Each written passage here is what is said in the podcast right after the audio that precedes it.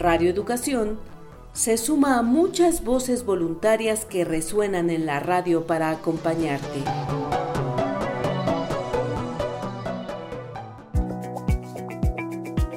El voluntariado de lectura de Chubut presenta Las otras voces, literatura en cuarentena, producido por Gerardo Siriani y Silvia Contino.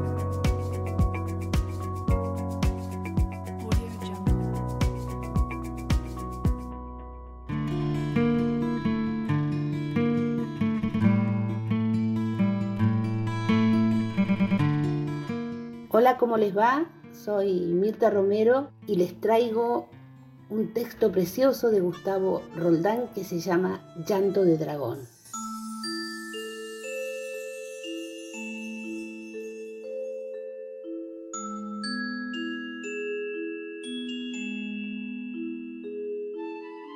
Los dragones también lloran. No es frecuente porque no les gusta llorar, pero a veces lloran. Lloran cuando nadie los ve.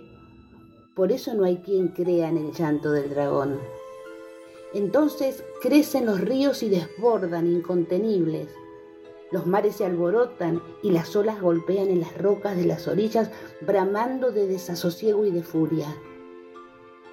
Los dragones lloran silenciosamente vertiendo tristes lágrimas, infinitas lágrimas tristes, que hacen surcos en la tierra y caen al río y caen al mar, y los ríos y los mares se encrespan y crecen y desbordan. Entonces los dragones vuelan hasta lo más alto para no llenar de lágrimas la tierra.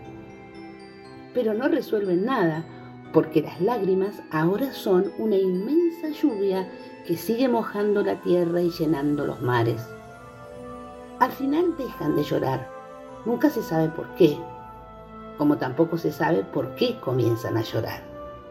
Son cosas de dragones nomás.